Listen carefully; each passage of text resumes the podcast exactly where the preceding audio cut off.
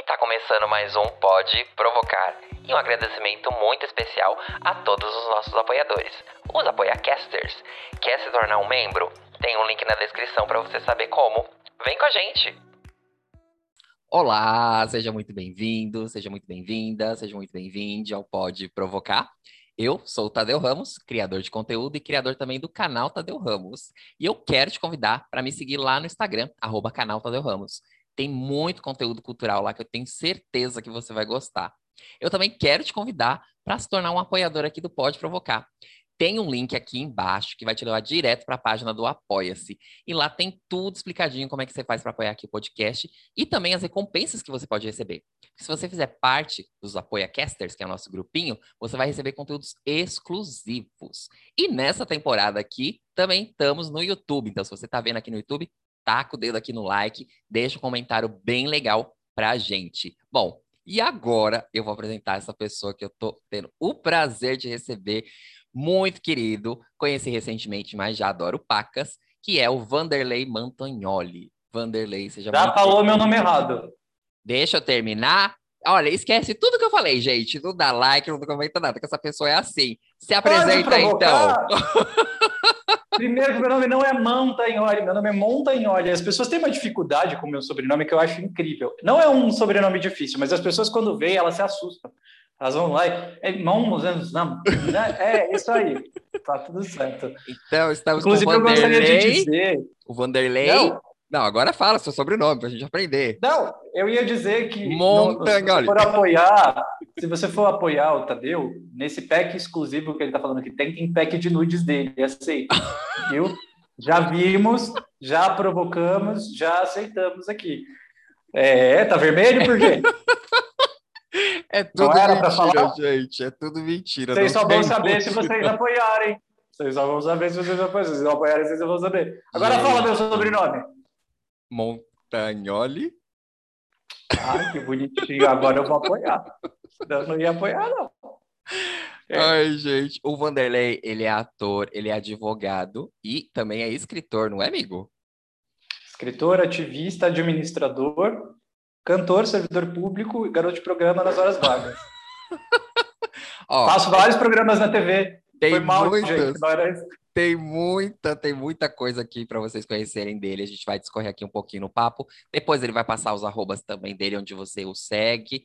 Enfim, mas aqui, como vocês já sabem, eu me livro dessa bomba, eu jogo isso na cola dos convidados e eles que trazem o tema.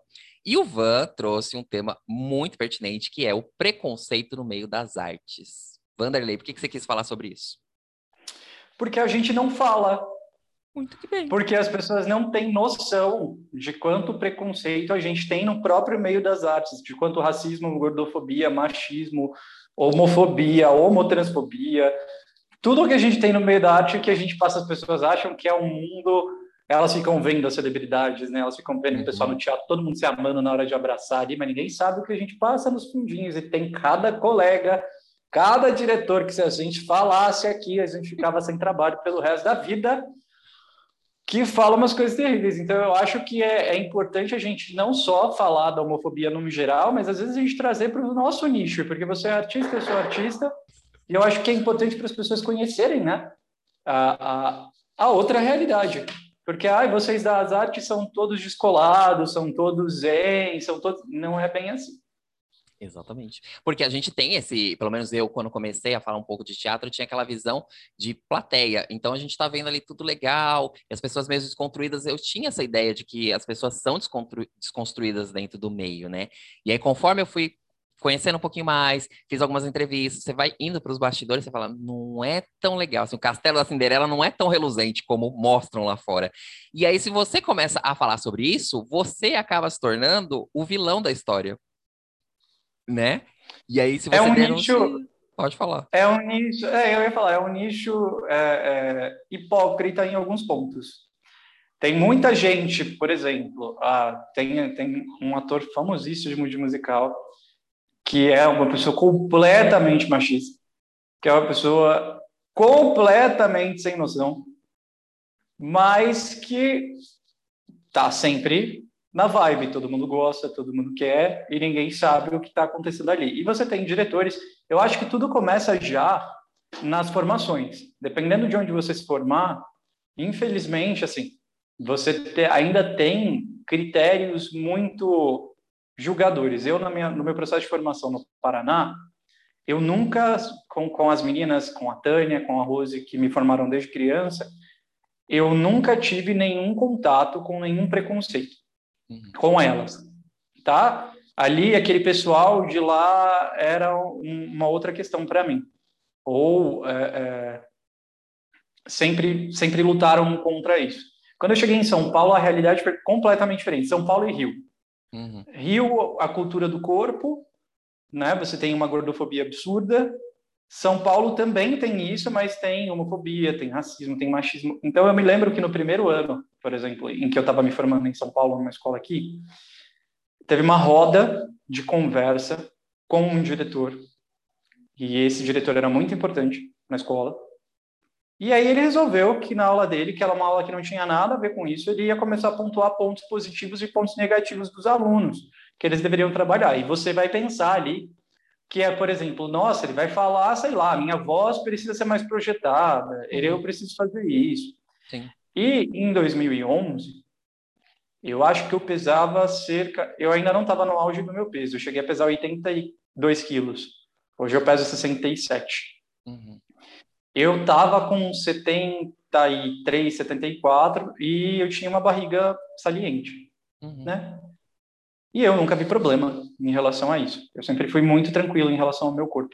Uhum. Até porque na adolescência eu era muito, muito magro. Eu fui o cara esqueleto que era zoado porque era magro. Aí veio a fase que meus pais morreram, que eu passei fome e morri na rua. Aí eu fiquei mais magro. Nossa. Eu cheguei a pesar. É, eu acho que cheguei a pesar 49 quilos Caramba. com 18 anos. É. Gente. Eu comia um pão por dia. Era um pão com mortadela da turma da Mônica e acabou.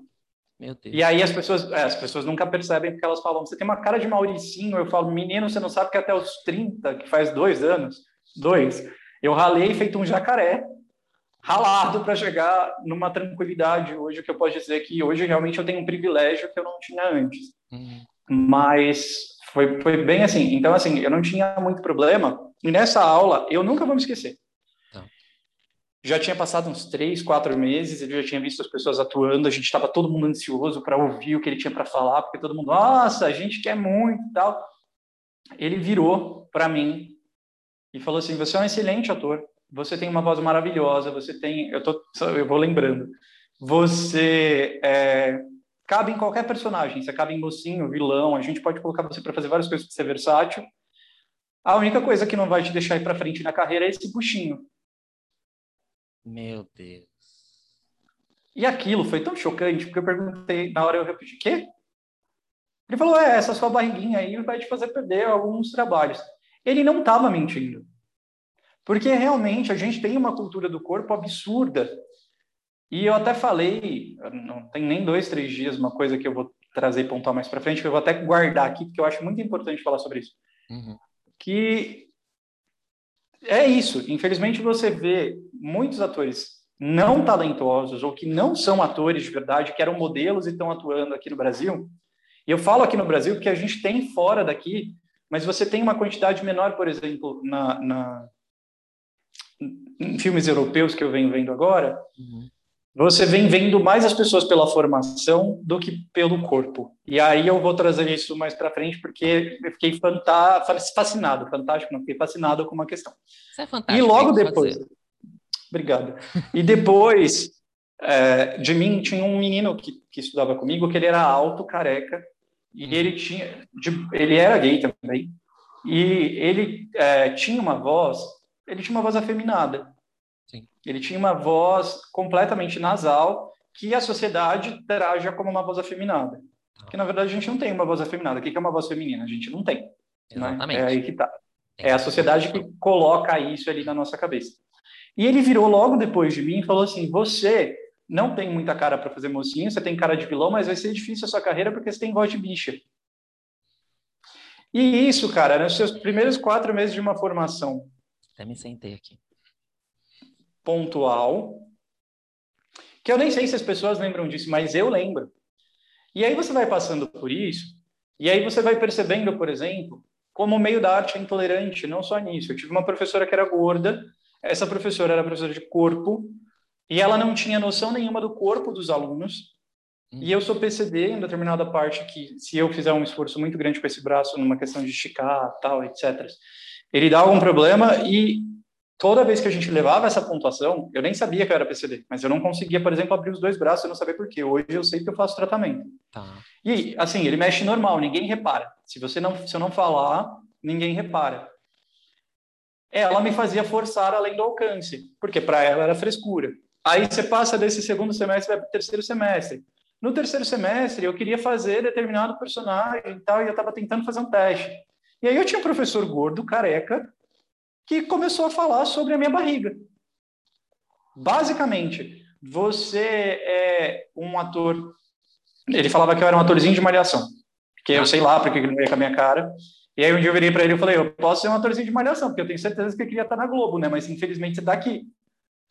E eu acho que você nunca fez nada na Globo, né? Já que está reclamando, eu adoro gente que reclama da Globo, mas queria estar tá lá, né? Exatamente. É, tipo, a gente não mente que queria estar tá na TV, a gente está trabalhando para chegar na TV, a gente chega na TV. É trabalho, Não é gente. é só talento. Exatamente.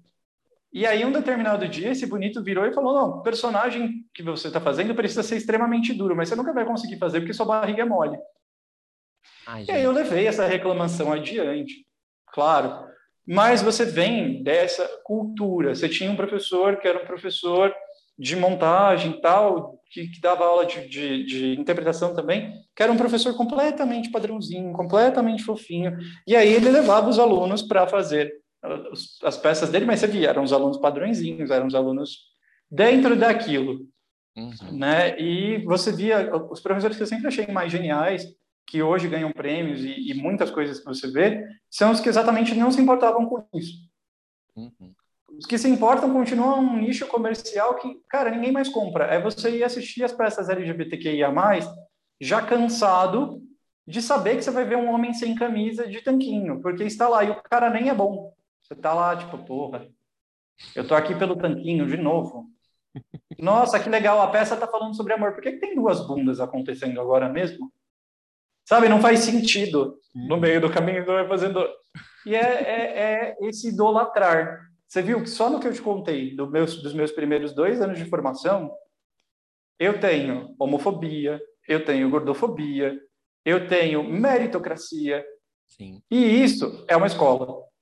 Exatamente. O pior é disso. E, e esse papo, a gente roda, roda, roda e sempre não sai disso, porque eu já tive papo aqui com o Júlio, a gente permeou sobre esse assunto das peças, principalmente na, do nicho LGBTQIA+, e aí a gente sempre pontua, a gente não está falando que não possa ter a pessoa nua, a bunda e tudo mais, é assim, é o contexto, isso está na história, isso faz parte, isso vai acrescentar a história, ou não, é igual o Van tá falando, estamos falando de amor, não tem nada a ver, pum, um corpo e só pelo corpo. Não é isso. Não pelo não. Exato, não é isso. E aí você imagina, quanto tem, quantos anos você tinha quando você estava fazendo a, a escola? Sai, foi em 2011, eu tenho 32 hoje, quantos anos eu tinha? Eu sou 20. de humanas, eu sou de humanas. Eu também. Gente, calcula aí, coloca nos comentários quantos anos eu tinha. Enfim, 20, 20 que seja, é, mas ele é mais novo. Você está destruindo sonhos, entendeu? Não sei se a pessoa que falou essas coisas, ela estava tentando te alertar para o futuro, o que pode ser. Se ela estava com isso, que tem aquelas pessoas que não conseguem chegar no local e elas descontam isso nas pessoas, independente do motivo que for, você está destruindo sonhos, porque aquela pessoa, no caso ele, no caso os outros que estavam lá formando, o menino que tinha a voz anasalada tal, eles podem chegar muito longe, tá? Ele pode não ser o padrãozinho da Globo, tá? mas isso não quer dizer que ele não vá chegar a fazer um musical, ganhar prêmios e tudo mais. São oportunidades. Se você não dá oportunidade para a pessoa, ela nunca vai conseguir. Entendeu? E aí você mais, destrói isso. Ela pode chegar. Não, então, mas aí você destrói isso. Você poda ali com esses comentários. E não só isso da carreira que eu tô dizendo, é, é do psicológico da pessoa. Exatamente. Entendeu? Que, que, é o pior. Uma insegurança absurda. É o pior, é o pior, porque nós, pelo menos eu vou dizer por mim, LGBTs, a gente tem esse um pouco de problema de se pensar sempre que a gente tem que fazer o dobro para ocupar os lugares que é do nosso direito. Simplesmente mas pela nossa sexualidade. Tem, né? Não, então, mas só pela nossa sexualidade. Então a gente já tem isso com a gente. E ainda vem mais de fora, falando, não, é isso mesmo, reforçando é, é, essa questão, é desesperador. Entendeu? E aí você imagina, não, eu vou entrar no mundo das artes, do teatro, tudo mais, porque aqui eu vou me sentir acolhido e você dá de cara com isso, ah, meu, é, é, é complicado. É, é aquilo, o teatro que dá dinheiro, segundo eles, está aí né, nessa situação. Mas eu entendo, por exemplo, eu acho que a ideia era realmente pontuar para uma realidade, que a realidade é homofóbica, a realidade é racista, a realidade é machista, mas eu acho que dentro de uma formação, aí eu pensando como o, o ator e o artista que eu sou hoje, uhum. quando eu decidi que eu ia trabalhar no teatro especificamente, não no audiovisual, mas no teatro especificamente, com a comunicação para o agressor de minorias, eu ia trazer conteúdo LGBTQIA+, que fosse consumível pelos LGBTQIA+, mas pelo agressor, eu comecei a reestruturar e pensar, por exemplo, cara, como é que eu vou falar dos conteúdos LGBTQIA+, e vou chamar os LGBTs e eles vão se sentir atraídos para assistir se eu não mostrar uma bunda? Era isso que eu pensava. Se eu não uhum. mostrar o abdômen, o que, que eu posso mostrar para eles que vai trazer? Foi muito difícil no, no, no, no primeiro e segundo ano, né? Aí veio a pandemia, porque eu estou trabalhando com isso há quatro, cinco Foi anos. Uhum. O dia de... É, na verdade, faz quatro anos que eu pesquiso isso, e o primeiro espetáculo estreou em 2018 ou 9. Ah. Um dos dois. Uhum. Foi, antes, foi antes da pandemia. O segundo espetáculo ia estrear em abril de 2020, que foi a uhum. pandemia. Então foi em 2018. E aí, cara, foi muito difícil conseguir patrocínio. Tirando a Castro Burger, que é uma hamburgueria maravilhosa, que sempre está com a gente, porque sim, o Biro é, é Deus. É, alguns outros muito pequenos que estavam auxiliando a gente ali, mais porque eu tinha alguma influência no Instagram, mais porque eu tinha alguma influência no Facebook do que pelo conteúdo, não o Biro. O Biro sempre apoiou, gente. Vamos deixar claro que a Castro Burger é um lugar de anjo e o Biro é maravilhoso tá? Mas tem outras pessoas que elas não estavam apoiando especificamente pelo conteúdo. Mas quando a gente foi falar com grandes nomes específicos do, do cenário LGBT que poderiam ter dado voz a um tipo de conteúdo diferenciado, que é para comunicar o agressor, etc., a gente não teve uma abertura, porque continuava nichado. Uhum. É, foi sucesso de bilheteria, a gente teve lotado todos os dias, mas foi muito difícil para a gente lotar todos os dias. Foi um trabalho árduo para se lotar todos os dias. E é, por que, que eu estou falando isso? Porque quando você está educando alguém, e eu estou falando isso da escola, quando eu dei os cursos para atores que estavam começando, ou quando eu estou falando, eu sei que essas coisas existem. Só que eu falo da forma que eu estou falando aqui. Exato. Eu sei que você está fora do padrão Globo, mas você não é uma pessoa anormal que hoje, na verdade, não é nem fora. As pessoas falam fora do padrão Globo, mas não é Globo, era fora do, do padrão social, né? Uhum. Você não é a barriga tanquinho ou você não é a mulher totalmente esquelética com um bundão e um peitão que não existe, só existe na revista. Exatamente. Então, quando eu vou falar para essa pessoa, eu falo que realmente eu não posso mentir, isso acontece. Sim. Mas que o problema não é dela. E sim do eu meio. acho que esse é, essa é a diferença. Uhum. Quando a pessoa virou para mim e falou que a minha barriguinha não ia deixar eu conseguir determinado personagem, que isso era um problema, ela colocou o problema em mim. Você. Uhum. Na minha barriga. Exatamente.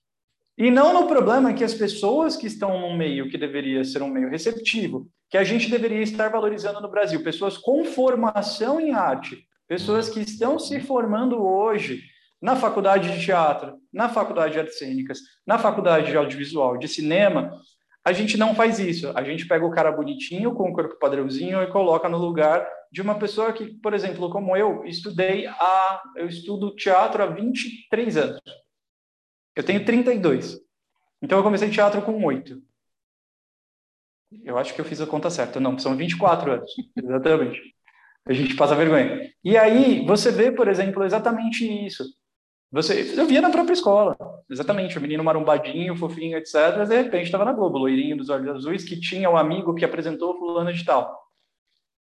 Ah, é a mesma questão. Hoje a publicidade até está um pouco diferente, mas a gente chegou num momento da publicidade em que pessoas normais não se encaixavam.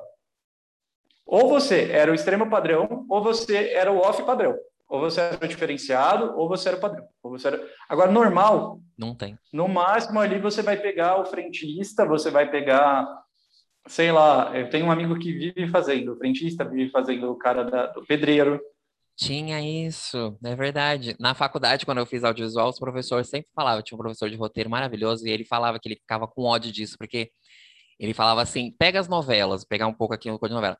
Você pega X atriz, começa a acompanhar a carreira dela, vê quantos papéis diferentes que ela faz. Porque eles tinham aquela coisa, aquela pessoa tem cara de, de médico, aquela pessoa tem cara de rica, e faz sempre os mesmos papéis. Não é por causa da atriz, é porque só escalam ela para aquele tipo. Entendeu? E sendo que não tem outras pessoas, por exemplo, quando que você vai lembrar de uma novela que teve um núcleo grande de pessoas negras e pessoas negras ocupando um lugar de médicos, lugares que não são de servir e tudo mais?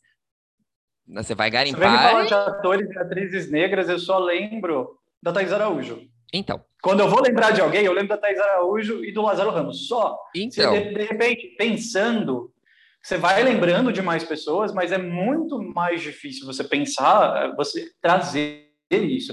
Mas eu trago para você no teatro. Me fala aí nos grandes musicais que a gente tem aqui, quantos protagonistas são realmente negros, quantos protagonistas são LGBTs assumidos? Exato. São gays assumidos. Exato. É? E aí não então, fecha a porta né? Porque te, a gente sabe muito bem disso. Quando você se, se posiciona e você né, é, revela a sua sexualidade, muita gente vai te abraçar, muitos, muitas portas vão se abrir, mas a gente sabe que muitas portas também se fecham. E às vezes são essas portas grandes que não deveriam fazer isso, porque uma coisa não influencia na outra. Mas você tem um diretor enorme aí, que inclusive foi um ator famoso aí, eu adoro ele inclusive, mas que você vê seguindo esse mesmo padrão. Ele é gay, ele nunca assumiu midiaticamente que ele era gay, não precisa. Você não precisa sair do, do, do armário se você não estiver pronto. Exatamente. E nem na época em que ele estava fazendo muito sucesso. Mas ele segue o mesmo padrão. Padrão, vou seguir esse padrão. E se não, isso tem que partir de pessoas que têm um núcleo uhum. estabelecido. Isso tem que partir, por exemplo, é, é, de autores de novelas. Uhum. Ok, eu vou fazer, eu quero fazer um personagem, eu vou fazer aqui um personagem, mas esse personagem ele vai ser o mocinho da novela, não sendo padrão. Uhum. Ele vai ser um ator, um gay ator, não um ator gay, ele é um cara que é gay na vida real, ele é ator, que é aquilo que a gente já uhum. debateu. E eu vou chamar o Vanderlei para fazer aqui o papel com a Thais Araújo. E eles vão ser o casal e a gente não vai estar tá protagonizando que a Thais é negra. A gente vai colocar ela numa história cotidiana em que ela pode ser uma médica, que ela pode ser o que ela quiser, que ela não é a menina que veio da favela e foi salva pelo Vanderlei, que é um menino branco que está. E que ela é guerreira, né? Aquela coisa da mulher é. que ela é negra, guerreira, batalhadora, que a gente tem esse estereótipo também, é isso? E o Vanderlei não vai fazer o personagem gay que vai estar contra a pessoa. Não tem nenhum problema fazer o personagem gay. Gosto, inclusive, adoro Sim. falar de sexualidade e demonstrar para as pessoas que a gente pode. Sim. Mas até quando a gente vai ficar nichado a fazer isso. É aquilo. Você lembra do Paulo Gustavo pelo quê? A minha mãe é uma peça. E o Paulo era um ator fenomenal. Fenomenal. Você vê ele várias, em várias outras sketches, ele sempre está fazendo papel gay. Sim. E é, é aonde sempre está lembrado. E o Paulo não era só aquilo, mas nicharam o Paulo naquilo. Então o Paulo virou o ator gay o Jorge Lafon, a Vera Verão, que vamos trazer o precursor de tudo isso, né? A gente já tem esse gay negro maravilhoso fazendo tudo aquilo. Ele, era um bailarino pelo nome dele. E ele era um bailarino fenomenal, né? Tipo, mas... Ele não era conhecido por isso, ele era conhecido uhum. porque era o gay recreativo. Homofobia uhum. de recreação, como tem o racismo recreativo, que inclusive é a mesma questão do, do, do racismo recreativo, ou da hipersexualização das pessoas negras. A mulher tem que ser sempre a gostosona e o homem tem que ser sempre hipersexualizado. Ai, o homem negro tem o pau gigante. Gente, até quando a gente tem que ficar discutindo sobre isso para falar, ai, que coisa chata, ai, mas a sociedade tá chata. Não, meu caro, chato é você. Exato, esse discurso. Por é incrível que pareça, a gente não aguenta mais. A gente tem que batalhar. Eu tenho que batalhar duas vezes mais. O Tadeu tem que trabalhar três vezes mais, batalhar três vezes mais, porque ele é negro e gay. Exatamente. Eu sou gay PCD, mas assim, que o meu PCD não é um PCD severo. Não é visível, né? Você... Que as pessoas olham e é, falam, ah, não é visível, entendo. mas... Uhum. É porque tem é, isso também, é, né? Nossa, olha aqui, tadinho. Tem um recorte dentro também da comunidade que a gente também não, não, fala muito também, que eu não vejo muitas coisas falando, que é os PCDs LGBTs. Cadê essas pessoas? É, é, várias camadas que a gente vai puxando, e aqui eu gosto muito disso do, do podcast, que a gente vai puxando várias camadas, porque um assunto não é só aquilo, sabe? Cê, cê, o assunto a gente parte daqui, mas tem tanta coisa em volta E são essas coisas em volta que, que unem esse assunto. Então, quando a gente começar a tratar de um todo e não só, ah, é isto, eu acho que a gente começa a caminhar para um debate, para uma coisa assim mais amigável. Ivan, me conta uma coisa. É, você já. Vou falar uma polêmica. Vai falar uma a gente polêmica? falando do PCD. Então fala aí da polêmica. Pode falar da sua polêmica Você e depois eu te puxo. a gente está falando dessa questão do- do- dos preconceitos, e por mais. Eu raramente falo sobre a questão da deficiência física, porque nós que somos deficientes físicos não aparentes, que são deficiências, e não são menores, porque, por exemplo, eu sinto dor todos os dias, mas eu já acostumei. Então, Uhum. é algo que não me faz sofrer. Só que eu, por exemplo, quebro o prato se eu pegar com essa mão e ela estiver fraca, Uhum. dependendo do que acontecer, dá um problema. Quando eu fui chamado, fui chamado três vezes para fazer o cadastro na Globo. E eu vou falar da Globo em si, mas outras emissoras também aconteceu a mesma coisa. E lá, no- na ficha de preenchimento de cadastro, tem uma questão falando se você é PCD ou se você não é PCD.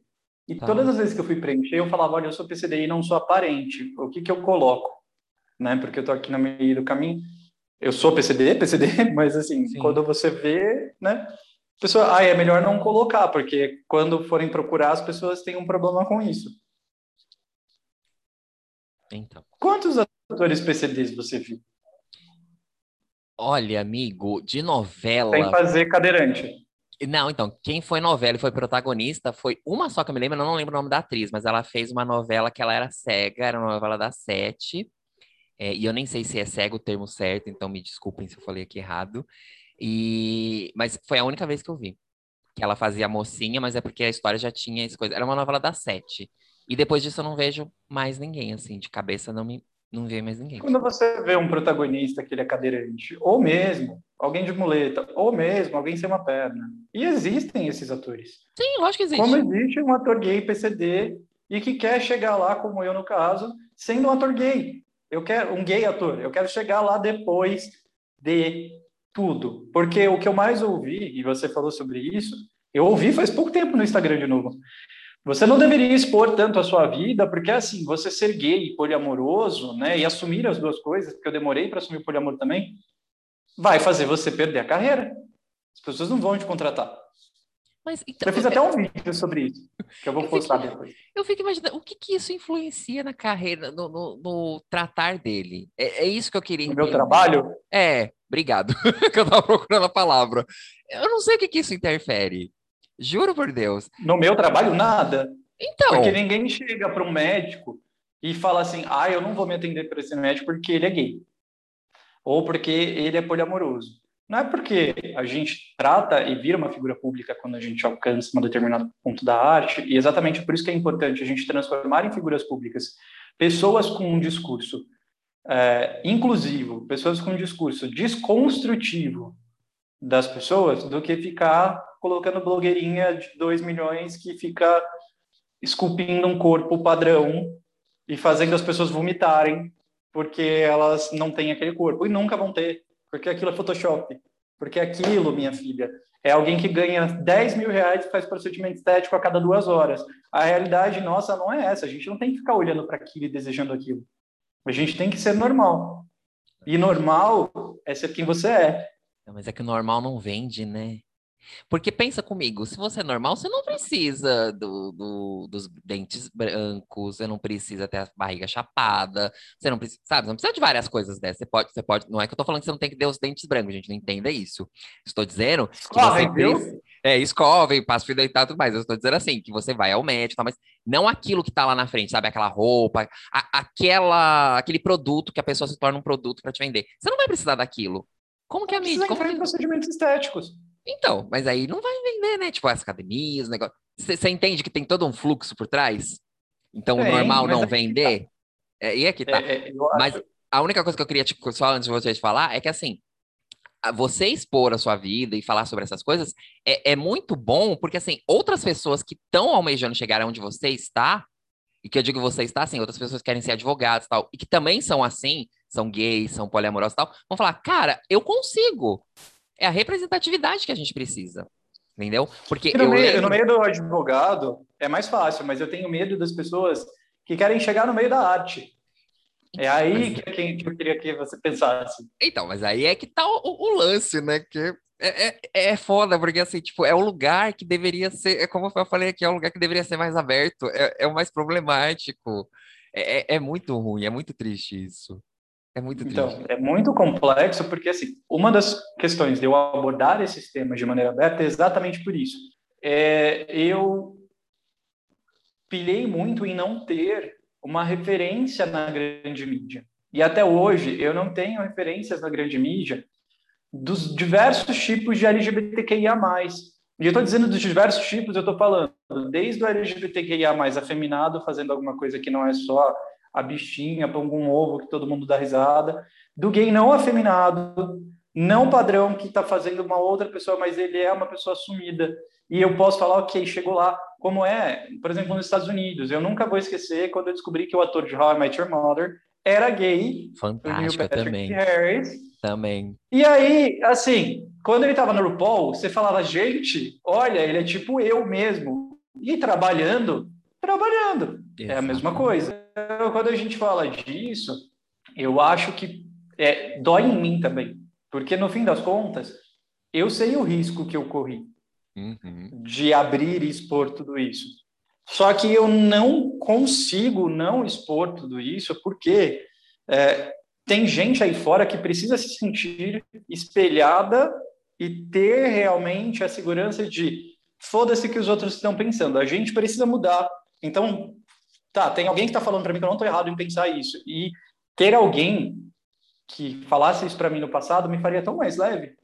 Várias vezes, quando eu tinha o Orkut, eu queria me declarar para meu namorado, e aí eu escrevia e apagava. Você colocava aqueles álbuns bloqueados, que ficava só para você. É que o meu marido não merece isso. Não mesmo. E a não gente merece. não merece isso. A gente não, não tem que voltar para o armário. Porque, ah, nossa, quando você chegar lá, e me dói muito, porque tem muitos diretores de novelas gays, fora dos padrões, que escrevem novelas, e aí eles vão escalar as pessoas e eles escalam os padrões. E aí coloca o gay com aquela representatividade chacosa e tal, risível, que a gente já está cansado de falar sobre isso mesmo, também. Infelizmente, a gente vai vendo alguns determinados padrões, porque hoje, muitas das pessoas que desenvolvem o, o, é, o conteúdo, né, são pessoas de alto poder aquisitivo, são pessoas, quem consegue emplacar um filme no cinema? São pessoas de, pessoas de alto poder aquisitivo. Sempre tem que ter alguém. Você está vendo ali o um novo filme da Netflix de terror, é a Cleo Pires. E, tipo, é ela que está ali. Você vai ver Desalma, só ator branco. Na, na chamada, só os atores de sempre. E tudo bem, não tem problema eles estarem ali, desde que se divida o espaço, desde que comece a ter uma inclusão de todos nós. Uhum. É, olha lá, o Vanderlei está fazendo um papel é, é, com, sei lá, Alessandra Negrini, a Alessandra Negrini é lésbica e o Vanderlei é hétero e tá pegando não sei quem. E na vida real é o oposto. Uhum. Tudo bem, vão aceitar ela fazer a personagem lésbica. Eu fazer o personagem hétero, porque todo mundo fala que vai ter um problema, porque daí você é gay, as pessoas sabem que você é gay, não vai funcionar. Ah, pelo amor então, de Deus. É tenso, né? Não, é pelo amor de Deus. É, é, é, ridículo, porque. E aí eu quero que você traga aquela coisa que você estava falando do cinema europeu. Porque é justamente isso do How, to, hum. Get, do How to Get Away with Murder, é ótimo. Do How I Met Your Mother, porque eu também fiquei chocado quando eu descobri. Eu falei, como assim? Porque até, inclusive, o marido dele participou dos episódios da série. Eu falei, gente, é, é sobre isso, sabe? É, é, isso, é um ator, hum. sabe? E, é sobre isso e tá tudo bem. Tá tudo ótimo. É o meme, né? Tá, é, tudo, tá bem. tudo bem. E a gente tá falando, tem que ter espaço para todo mundo. É isso que a gente fala, tem que ter espaço para todos, todos os tipos de corpos, todos os tipos de pessoas, de sexualidade, todos. Principalmente, e a gente roga muito por isso, os espaços para as pessoas trans.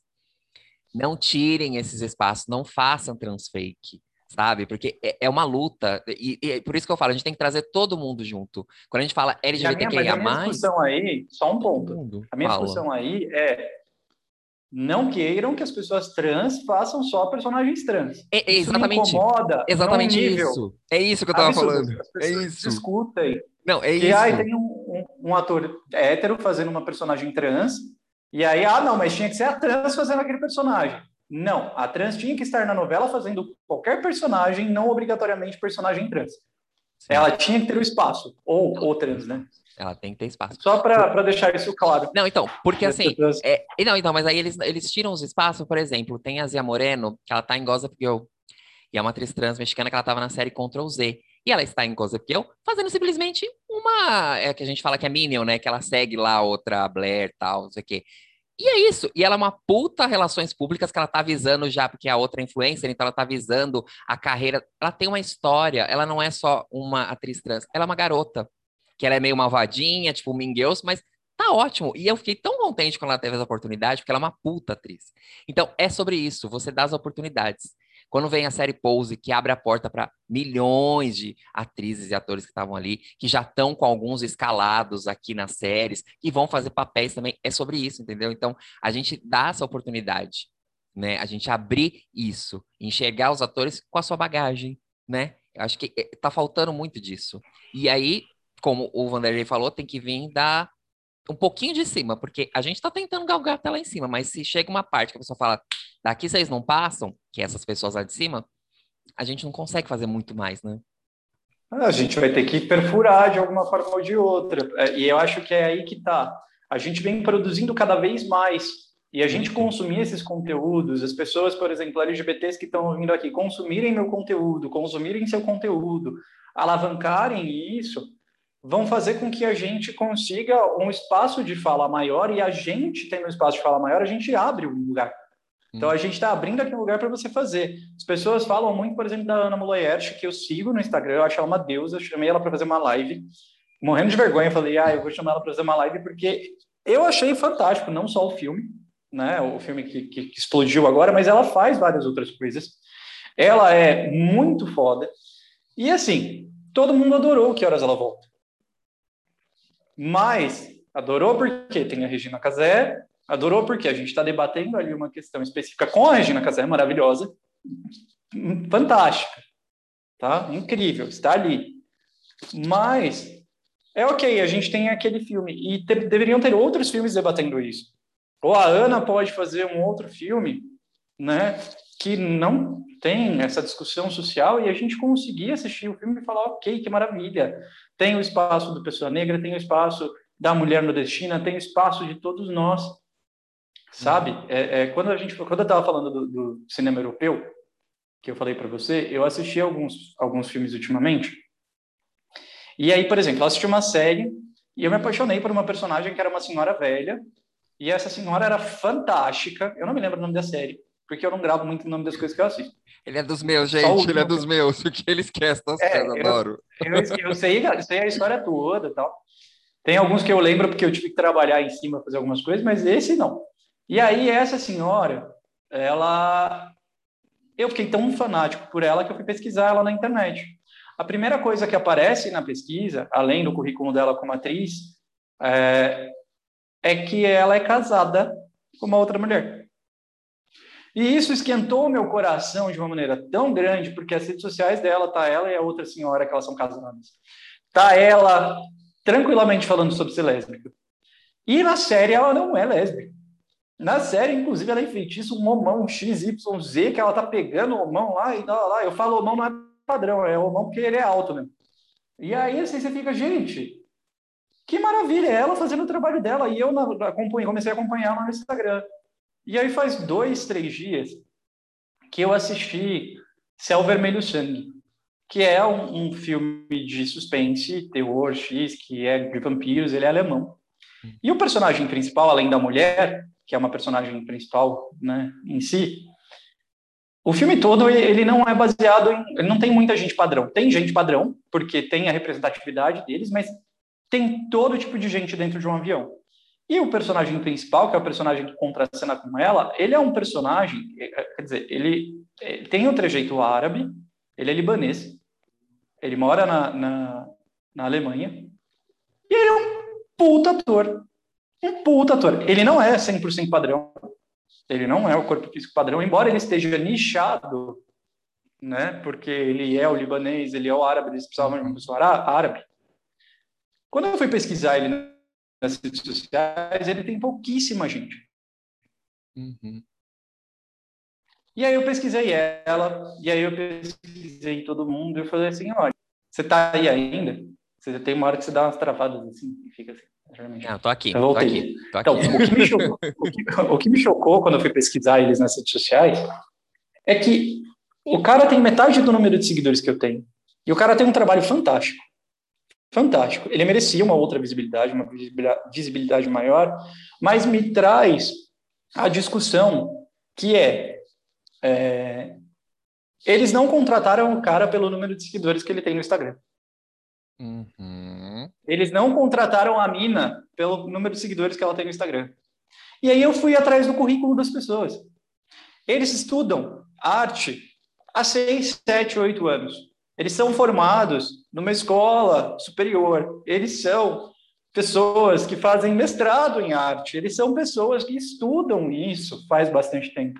E aí eu estou vendo as outras produções da Europa que eu estou vendo ali nessa questão. Tem isso.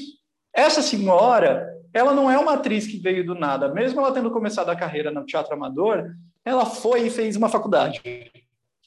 Uhum. E não é nem fazer a faculdade, mas é estudar para. E não é estudar depois que você foi estourou. Ah, alguém te pegou lá, você saiu do BBB e você virou superatriz. Grazi Massafera, um beijo. Nada contra, porque a Grazi virou uma atriz espetacular, mas é aquilo. Deveriam ter colocado a Grazi para estudar antes, depois jogado elas, elas na novela. Né? Vamos colocar ela ali, porque você transforma ela naquilo. Mas existem várias outras pessoas que já estudaram e têm a mesma capacidade e deveriam estar sendo ampliadas aqui. Uhum. Você tem um número tão grande de artistas, atores e atrizes no Brasil que a gente podia fazer um rodízio eterno. A gente teria filmes com caras novas o tempo inteiro. Uhum. E a gente poderia conseguir se sustentar de maneira tranquila, porque eu poderia fazer uma ponta no seu filme enquanto você está sendo o protagonista. Aí eu estou fazendo um filme aqui, ou estou fazendo uma novela e você faz uma ponta, e a gente vai fazendo isso. A gente teria personagem eterno. Exato. Obviamente, não dá para abarcar todo mundo, eu sei que eu não sou utópico, mas dava para você abarcar mais gente do que tem hoje, né, gente? Sim. E me chateou, não é que me chateou, me deu um quê no estômago, porque é isso. Eu acho que é uma coisa da, da América aqui, essa questão padronizada dos Estados Unidos, de ter o padrão e que não sei o quê, e de repente na, na Europa, o padrão de beleza tem alguns outros algumas outras possibilidades desse padrão. Não estou dizendo que eles são perfeitos, não, gente, porque eu não acho. Mas é, é isso que eu estou falando é em análise das produções que eu venho assistindo. Uhum. Você vê pouca gente sem camisa no filme. Por exemplo, nesse filme não tem em nenhum momento alguém sem camisa. Uhum. Tipo, nossa, que pessoa gostosa, maravilhosa. E eu estou falando nem os padrões. E aí eu fiquei chocado, porque eu comecei a seguir o cara, como eu também vi um filme na, na Prime Video, em que um dos atores principais, inclusive que sobrevive, ele é gordo, e eu não estou falando de uma pessoa que, nossa, ele tem sobrepeso, ele é gordo, gordo, e você torce por ele o filme inteiro, porque você quer que ele sobreviva. E eu comecei a seguir ele no Instagram, de todos os atores do filme, ele tem menos, ele é o único que tem menos seguidores, ele tem uns 5 mil seguidores, os outros angariaram uns 30 mil, 30 e tantos mil seguidores. Eles são padrões. O menino não, e o menino é o melhor ator daquele filme. E aí eu fui falar para ele, que eu virei fã dele, que eu sou um ator brasileiro, que eu fiquei super fanático, a gente vive trocando ideia. Ele me dá dica de interpretação, eu falo Olha com aí. ele. E eu falo, cara, eu, eu reassisti seu filme e tô aqui fanático, as pessoas deviam te conhecer, porque é isso. E aí ele tá postando umas fotos, e ele mesmo tira sarro dessa gordofobia que existe, né? Ele postou uma foto e falou assim, é, eu sei que na foto, ele, ele, colocou, eu sei que eu tô bonito na foto, mas vocês vão continuar me vendo com uma cara de dedão de pé inchado. eu ri. Aí logo depois eu senti peso por eu ter rido de uma piada que ele fez, autodepreciativa, para me chamar, para chamar a atenção de todo mundo, chamar a minha atenção, chamar a atenção de todo mundo que, gente, é, ele é um homem bonito. Uhum. Não tem ele é um homem bonito, mas ele é gordo. Ou, ai, ele tem o rosto bonito. É o mais, é esse Não, ele é negócio do mais, exatamente. Ele é gostoso, no caso, se a pessoa fala, ele é gostoso e tal. Ponto. Não, não quer, ele é gostoso, mas. é Não, ele é gostoso, ele é bonito e tal, ponto. A gente tem que parar com isso. E outra coisa que eu é. já falo também: gordo não é xingamento, é uma condição física. Então, você tá tentando xingar alguém, ah, sua gorda, tal, você está equivocada, vamos atualizar aí, porque isso não é xingamento, gente. Entendeu? E, e, e é só. Mas dói, viu? Não usem. Não, aí dói. Não, tá certo. É, não, de, de, dói assim com a entonação que você tá falando, né? Porque, por exemplo, você pode falar, é, eu sou uma pessoa gorda, você falou o cara é gordo e tal, você não está depreciando ele. Ah, sim. Falando, sim, né? Mas sim. tem gente que quer usar isso. É porque eu não tenho outro é. termo, né? É, mas a pessoa é gorda, por exemplo, eu sou uma pessoa magra. Não tem outro termo de você falar, tipo, fulano é uma pessoa gorda. Entendeu? É, é, é eu... e tem, eles se incomodam muito quando você chama de gordinho. Então, aí começa com a porque... gordinho, fofinho, porque você tá tentando falar uma coisa. Gente, é uma pessoa gorda, né? Mas aí não você vai lá com xingamento, é só essa questão. Uma coisa que eu queria te falar, negócio do, do Horas que ela volta, quando você começou a falar, é, minha mãe não era muito de, de ver filme, essas coisas, minha mãe não era muito. Mas este filme mexeu tanto com ela que ela assistiu acho que umas três vezes. Mas por que que mexeu com ela? Porque acho que foi a primeira Ana, vez. Vou marcar você aqui. ela mexeu porque ela é, se viu na tela. Porque ela falou assim: essa daí é a minha história. Porque minha mãe foi uma pessoa, uma empregada doméstica, ela vivia na casa dos patrões. Você era da família, mas você estava cuidando. Ela teve isso. Então acho que foi. Rolou uma identificação. E é aquilo que eu te falo: você se vê na tela. Quantas vezes que a gente conseguiu se ver na tela representado? Por um, seja um personagem LGBT, daqui depois de adolescente que eu comecei a ver alguma coisa parecida. Antes disso, never. Então, é essa falta também de representatividade, assim, não, não é nem parecido. Porque aquele cara que tá lá na tela, a maioria das vezes que tá fazendo o ator, que você vê é aquilo. Porra, eu tô vendo que para eu ser gay, eu tenho que ser um cara de 1,85, completamente bombado, ter tomado todos os shakes de proteína possível. É, tipo isso, mas vamos lá. Eu tenho que ter 1,85, ter tomado todos os shakes de proteína, rotar frango e batata doce. Meu braço tem que ser do tamanho da minha coxa. E aí eu tenho que poder tirar a camiseta na praia e todo mundo tem que olhar para mim. Gente, não. Não, até porque eu não, não tenho tanquinho. Quando eu tiro a camiseta na praia, as pessoas olham para mim porque eu tenho uma autoestima que eu trabalhei durante 15 anos. Então eu tenho, eu sei, muito feliz como eu tiro a minha camiseta. Eu tinha vergonha de tirar a camiseta, Tadeu. Eu não tiro. Mas é porque você não tira. Não é pelo seu corpo, é porque os idiotas estão olhando. Você vai achar que as pessoas estão olhando e vai falar: seu corpo não é bonito. Seu corpo é bonito. Pau no cu de quem não acha. Quer descer essa ladeira mesmo, amigo? Melhor não.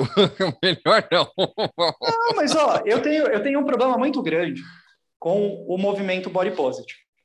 Muito grande. Eu odeio o movimento, eu odeio tudo que é movimento positive. Odeio coach, odeio o movimento body positive. Vou explicar por quê. Explica. Tá, eu, eu, eu não gosto de nada que te obrigue à positividade tóxica. Positividade tóxica é... Não adianta a gente chegar aqui e eu falar para o Tadeu que o Tadeu vai amar o corpo dele eternamente porque ele não vai. Alguma coisa no corpo dele vai incomodá-lo. O que eu quero saber, e o que eu sempre pondero isso quando eu olho no espelho, porque eu me acho horrível quando eu olho no espelho. E isso não sou eu. Isso são as pessoas que eu acho que estão pensando que eu não sou bonito, que eu não sou interessante, que eu não sou inteligente. E aí, eu cheguei depois a uma conclusão que a gente tira sala. Mas o que, que eu quero falar do body positive? É, você, eu não gosto do meu nariz, mas você não gosta do seu nariz porque você não gosta do seu nariz ou porque você está tentando encaixar o seu nariz no padrão? Beleza, eu estou tentando encaixar meu nariz no padrão, mas ainda assim eu não gosto do meu nariz. Ok, você não gosta do seu nariz. Tudo bem você mudar o seu nariz. Tudo bem você não gostar da sua barriga e você querer esconder a sua barriga se você não se sente bem com ela e você estar bem assim. Você não é obrigado a amar ah, eu sou obrigado a amar a cicatriz enorme que eu fiquei na testa depois que eu sofri um acidente. Não, você não é, você não tem que se depreciar. Você não pode levar aquilo como uma coisa que você vai falar, nossa, eu odeio isso e eu não vou viver mais, eu não vou ser. Não, você tem uma cicatriz na testa, ela aconteceu na sua vida, é seu corpo. Dá para mudar? Ah, eu consigo mudar com um procedimento estético. Vai lá e faz. Ah, eu tenho uma barriga que eu não gosto, vai lá e faz lipo. Você, não, você realmente não, não gosta por você e você vai se sentir bem?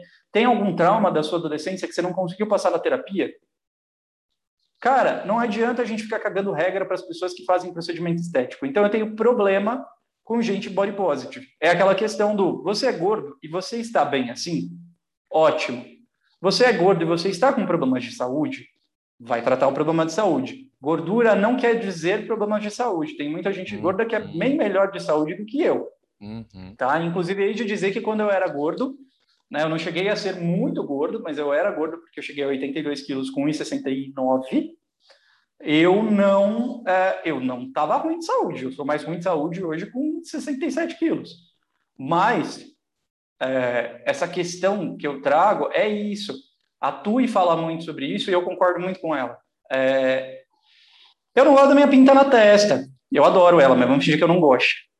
Que, que eu vou fazer? Eu vou arrancar? Eu posso arrancar, se tiver um procedimento estético que eu consigo adequar. Ah, eu tenho dinheiro para isso? Consigo. Eu vou trabalhar para isso, vou juntar uma poupança para isso? Consigo. Mas, cara, não, eu não tenho dinheiro nem para pagar minha comida. Eu vou me martirizar pelo resto da vida por isso? Também não. Só que você não é obrigado a ficar olhando para aquilo e falar, nossa, eu amo isso, eu amo isso, eu amo isso. Não, para. Para. Você não tem que falar que você ama isso nem nada. Aquilo tem que ser um ingrediente.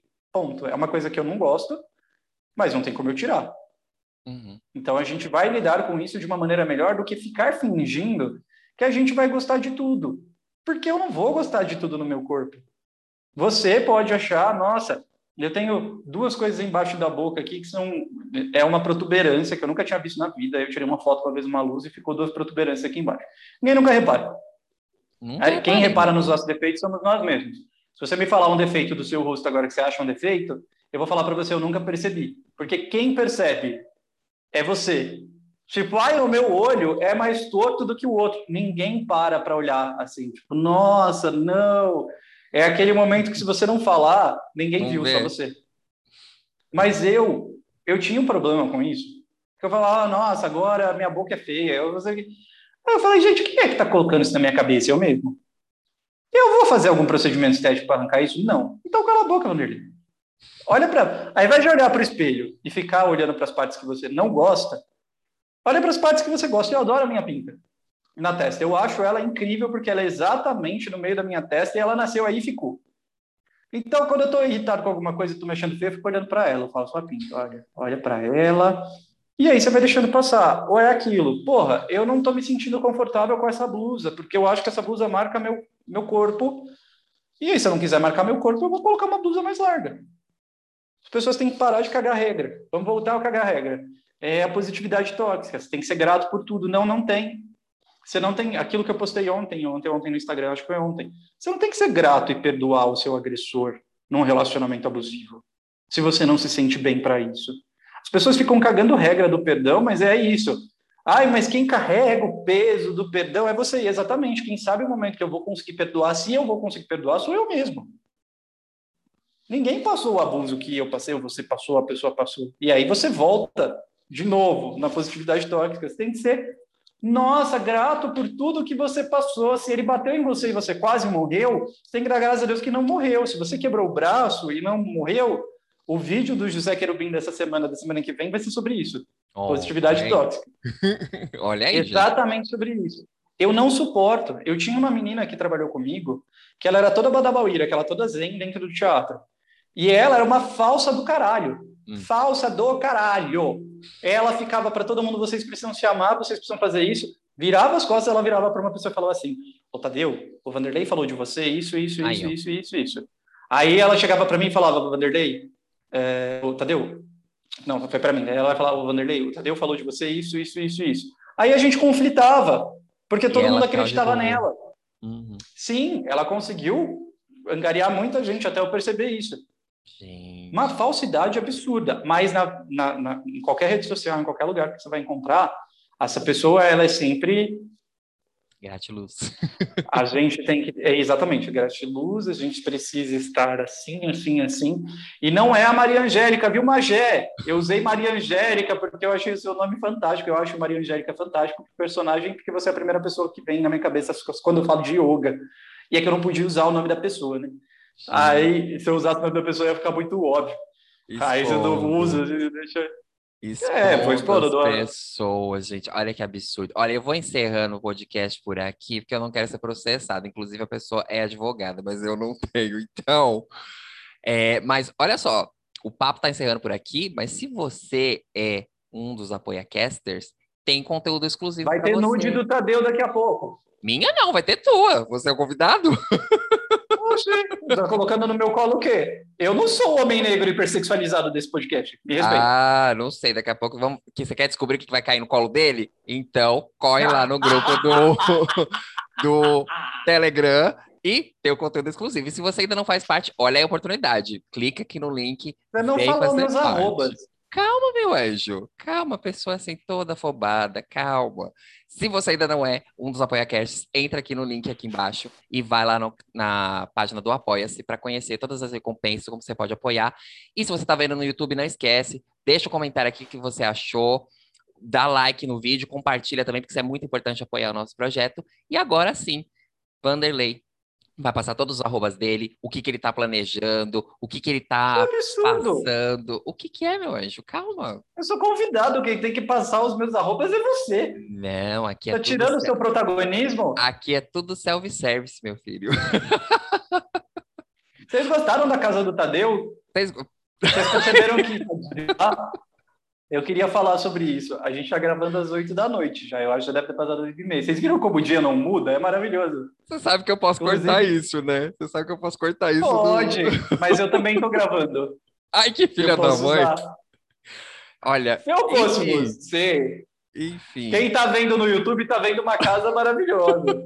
Vocês não sabem que ele tá usando um chroma key de camiseta preta. Enfim, gente, o Vanderlei vai passar aqui os arrobas para vocês seguirem lá no Instagram, em outros lugares também, contar tudo que ele tá passando aí, se vai vir peça por aí, porque os teatros estão voltando aos pouquinhos. Então, Van, conta pra gente onde a gente acha e todos os seus projetos futuros aí. Vamos lá, vocês me acham no Grindr. Mentira, não me acham lá, não. Eu sou casado. Poliamoroso, não tô no Grindr. Tirando que eu estou sim no Grindr, inclusive, porque eu faço. Você tá ou não do tá, meu anjo? Você tá ou não, Não, tá? eu tô. É que eu, é que eu esqueço que eu estou lá divulgando o trabalho do conteúdo do antigo grupo de teatro. Tá lá, tem um perfil meu falando: olha, eu sou diretor desse grupo aqui, eu quero falar com você sobre comunicação com o agressor. Mas não, vamos lá. Meus arrobas, quer dizer, o meu único arroba você me acha pelo meu nome em qualquer lugar. Você vai me achar por Vanderlei mesmo, com WY. Sim, eu sou irmão da Vanessa Camargo, a gente só não se conheceu ainda. É, Vanessa com W também. E Vanderlei Montagnoli, que é o sobrenome que o Tadeu não sabe falar, mas ele vai deixar nos arrobas. Obviamente, é, não vai cortar a parte que ele mostrou o dedo para mim. Eu tô falando, ele, ele tem ameaça de cortar as coisas, tá vendo? Né? É assim, a gente vai convidado aqui, tem que falar. Atualmente, é, eu ainda não me sinto seguro para voltar aos teatros, eu não me sinto seguro para me reunir com um grupo para fazer sobre essa questão da pandemia, com a variante Delta por aí, que ninguém está falando sobre isso, mas eu apoio é, quem está fazendo projetos nesse momento, com todas as condições é, sanitárias realmente sendo cumpridas, mas eu ainda não me sinto é, bem para um- uma questão de reunir 100 pessoas no mesmo lugar, tá? Então, eh, todos os meus projetos estão focados em audiovisual, a gente está focando em produção de curtas, longas e etc. Eu tenho um parceiro muito legal no Rio de Janeiro, então a gente está trabalhando num conteúdo específico de suspense e terror, que é uma área que eu adoro trabalhar, também em conteúdo LGBT, que ia mais, que a gente está fazendo. E atualmente um- os meus conteúdos estão sendo soltados no Instagram mesmo. O TikTok está lá simplesmente para fazer Para segurar o arroba, né? TikTok- Pra É, o segurar o TikTok para segurar o arroba, se algum dia eu precisar, ele está lá. É Mas, por incrível que pareça, do nada tem algum vídeo no TikTok que dá alguma. Algum Somebody Love. Teve um com 12 mil views essa semana. Eu falei, meu Deus, como assim? Por favor, sigam. E aí vocês podem seguir por lá, porque eu tô criando alguns personagens que vão ficar no Instagram. O José Querubim tá lá, eu tô vendo se eu vou voltar com a loira do banheiro com conselhos sentimentais. Mas em breve eu espero estar na telinha da casa de vocês, via plataformas digitais de streaming, Netflix, Prime Video. Vocês estão me ouvindo, né? Netflix, Prime Video, vocês não podem me esquecer. Olha o contrato, olha o contrato. Tá? Ou mesmo no YouTube, com a ideia de alguns dos curtas. Mas se vocês quiserem ver também, a cada 15 dias tem uma live lá no perfil sobre temas relevantes. Às vezes é sobre temas relevantes, às vezes é só putaria, porque a gente faz um eu já, eu nunca, que as pessoas ficam bêbadas e tiram a roupa. Então, se fosse vocês, eu estaria lá todas as quintas para saber quando é que vai ser. Eu não divulgo mais antes para as pessoas saberem o tema no dia. Porque eu sabia que tinha gente que só ia no eu já, eu nunca. Aí a gente ia falar de homofobia, a gente ia falar de, de, de sorofobia, de qualquer outra coisa, as pessoas Hoje a gente assiste também a parte séria. Mentira, todo mundo ia também. E é isso, assim, foi um prazer ter vindo aqui, Tadeu. Eu fiquei esperando até quando você ia me convidar. Eu achei que eu ia ter que me autoconvidar, gente. É assim. Absurdo. Tadeu não ia me convidar. É um absurdo, é mentira, é tudo mentira, gente. É tudo mentira. É só por causa dessa casa dele enorme. Você viu, ele tinha um espaço pra gente gravar lá e ele me convidou com um chazinho. Que olha aquela poltrona lá atrás. Porque estamos em pandemia, então não pode aglomerar, por enquanto. Entendeu? Distanciamento social, dois não é aglomeração. É, se bem que minha casa é muito grande, então dava pra gente, né, ficar um cada canto. Ela tá, tá fresca, né? Olha a sua cama ali do lado, a gente tá vendo. É, outro Aquilo lado, ali embaixo é o quê? É um cachorro? É, é um cachorro, é um cachorro, é, é um cachorro. Então. Mas, gente, é sério, sigam lá o Van, é muito legal. Foi como eu falei pra vocês, eu conheci ele há pouco tempo, mas é uma daquelas pessoas que você se conecta mesmo. O, o papo é muito bom. E ele foi sempre essa pessoa assim, atenciosa comigo. Eu invadi uma live dele um dia e ele foi super Invadiu receptivo. não, foi convidado. Eu invadi, amigo, porque eu tava lá, e você falou, vem, eu fui, e aí assim, eu saí invadindo. Vai ter Mas- essa quinta de novo, inclusive. Ah, tem de novo? A Então, mesma aí, live. Vocês querem ver Ah, eu talvez? esqueci. Tem, tem uma live diferente agora. Tem a live do Céu ao Inferno com o Darganzinho. É, Aonde nessa que eu e o Dargan a gente faz um personagem. Isso, a gente faz um personagem diferente em cada live. Então vocês vão lá levar seus problemas pessoais, amorosos, financeiros, e a gente, cada um, dá um conselho para você resolver o seu problema. Só que um é o demônio e o outro é um anjinho. Então a ideia foi do Dargan, não foi minha.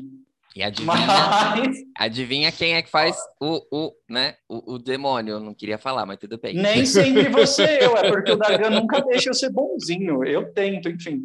Vamos lá. Ai, gente, mas é isso. E, por favor, me sigam lá também no arroba canal Tadeu Ramos. Curtem aqui, sigam o Pode Provocar. E é isso. Semana que vem eu tô de volta. E pode provocar?